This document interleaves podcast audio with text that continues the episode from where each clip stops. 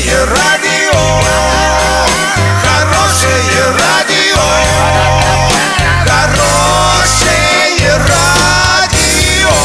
Радио Шансон. В студии с новостями Дарья Дмитриева. Здравствуйте. Картина дня за 30 секунд. Медногорская больница приступает к работе после капитального ремонта. Юный оренбуржец Александр Петров завоевал Серебряный кубок России по шахматам.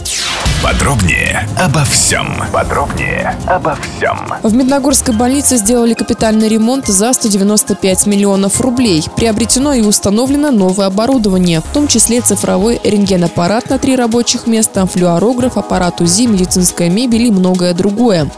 В Брянске завершился финал детского Кубка России по шахматам. В каждой возрастной группе участвовало 8 юных шахматистов, и они играли по круговой системе. В группе М11 выступал Александр Петров из Оренбурга. На протяжении пяти туров Александр лидировал. В шестом туре сыграл в ничью. В итоге Александр Петров завоевал Серебряный Кубок России. Доллар на сегодня 66,92 евро, 77,13. Сообщайте нам важные новости по телефону Ворске 30 30 56. Подробности фото и видео отчета на сайте урал56.ру. Дарья Дмитриева, радио «Шансон Ворске».